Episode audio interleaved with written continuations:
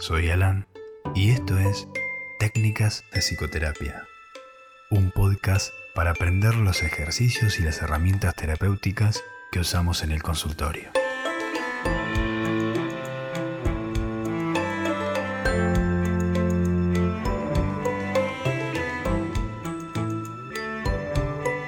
Bienvenidos.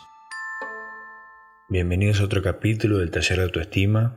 Este ya es el número 5 en los capítulos anteriores estuvimos trabajando más que nada en las distorsiones cognitivas y hoy nos vamos a centrar en una que se llama falacia de control. La definición de falacia de control se puede centrar en dos tipos. La falacia de hipercontrol, que es cuando sentís que tenés que controlar todo y asumís la responsabilidad del dolor, las tareas o la infelicidad de las personas que te rodean. Por otro lado está la falacia de infracontrol, que es cuando asumís que perdiste el control de todo y sentís impotencia por no poder controlar ni tu propia vida. En las dos falacias, la sensación puede ser tan extrema y desesperante que podría describirse como sentir que en cualquier momento te están por pegar un pelotazo en la cara. Es bastante desesperante. El papel más crucial a adoptar frente a estas falacias consiste en ser más específico. Vamos a analizar los dos tipos de falacia y aplicar la técnica para refutarlas en cada caso. El primer caso se trata de una falacia de hipercontrol. María es contadora y trabaja en un estudio contable y se siente abrumada. Ella completa los informes que le pasa a su compañero Pedro. Cuando los recibía, los completaba y los enviaba a recursos humanos. Pedro solía retrasarse en su tarea y por consiguiente atrasaba y acumulaba trabajo a María. El personal de recursos humanos Presionaba a María para entregar en tiempo y forma, a veces con amenazas de despido. El nivel de presión y exigencia que sentía la hacía colapsar hasta llegar a tener episodios de ataques de pánico. Ella sentía que tenía que controlar todo lo que estaba pasando. Iba a buscar los informes a la oficina de Pedro, le pedía que se los entregue a tiempo y respondía a los avisos de recursos humanos asintiendo y asumiendo toda la responsabilidad.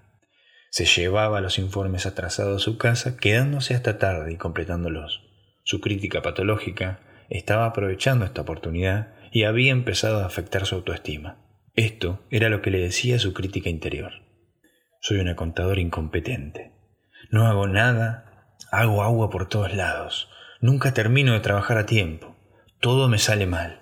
Estoy fracasando como contadora. María necesitaba ordenarse y encontrar una refutación o un freno a esa falacia de hipercontrol. Entonces se calmó por un momento, se sentó con una hoja y un papel, la dividió en dos columnas y en una columna escribió todas las cosas que estaban dentro de su control. En la otra columna, las cosas que no dependían de ella. La lista le quedó así. Cosas que no puedo controlar, que no me manden los informes a tiempo, que me los manden todos juntos, que me exijan entregarlos y todavía no me los enviaron a mí. Cosas que sí puedo controlar, el tiempo coherente que tardo en hacer cada informe si ya los tengo en la oficina, limitar mi trabajo al horario de oficina. Entonces ahora es más claro diferenciar qué cosas están dentro de nuestro control y qué cosas no dependen de nosotros.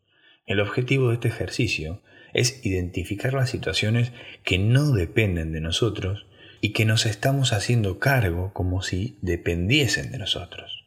Es energía mal gastada porque estaríamos queriendo cambiar algo que no podemos y esa preocupación, esfuerzo, actos, intentando producir ese cambio, se hace a expensas de las cosas que sí dependen de nosotros, las cuales terminamos descuidando o desorganizándonos más. Entonces María aprende a no hacerse cargo del trabajo de Pedro, de las tareas que se lleva a casa para adelantar y de las exigencias de recursos humanos. Cuando le lleguen tres informes, ese día tendrá que aprender a hacer solo esos informes y no preocuparse o intentar que Pedro le entregue los demás. Al eliminar esa responsabilidad, hay menos estrés y más energía psíquica para destinarla a las cosas que sí podemos controlar. Para la falacia de infracontrol, la técnica es parecida a las situaciones del futuro vividas con ansiedad. Hay que identificar las cosas que están dentro de nuestro control y centrar la atención a ellas. Un ejemplo podría ser el siguiente. Juan acaba de ser padre por primera vez y se siente abrumado.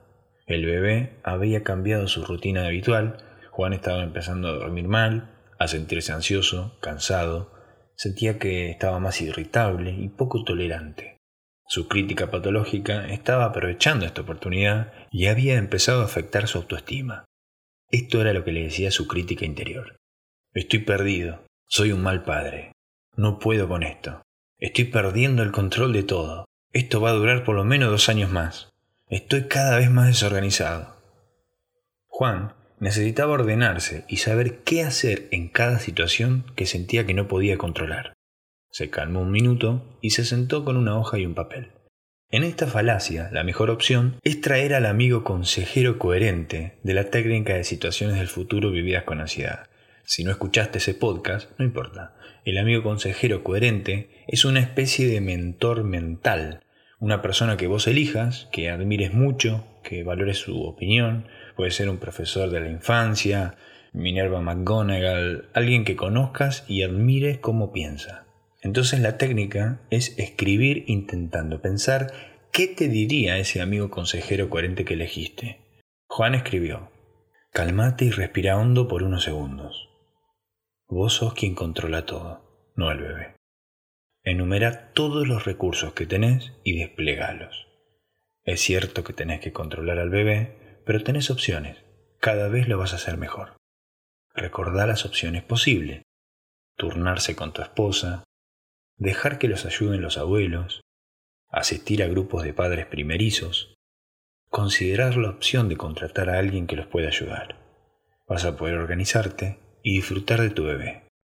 Entonces, aunque parezca obvio esta situación de sentarse a escribir, es mucho más fácil ver con más claridad la situación porque estás separando la emoción de la situación puntual. Entonces, te es mucho más fácil elegir qué pensaría una persona coherente a elegirla vos mismo. Tanto en los dos tipos de falacia es importante identificar cuáles son las cosas que no están dentro de nuestro control, porque como nunca las podemos controlar, siempre nos van a generar sentimientos de culpa, y el sentimiento de culpa nos genera frustración, y la frustración invita y abre la puerta a que empecemos a castigar la autoestima. Y en este taller se hará todo lo posible para que eso no pase.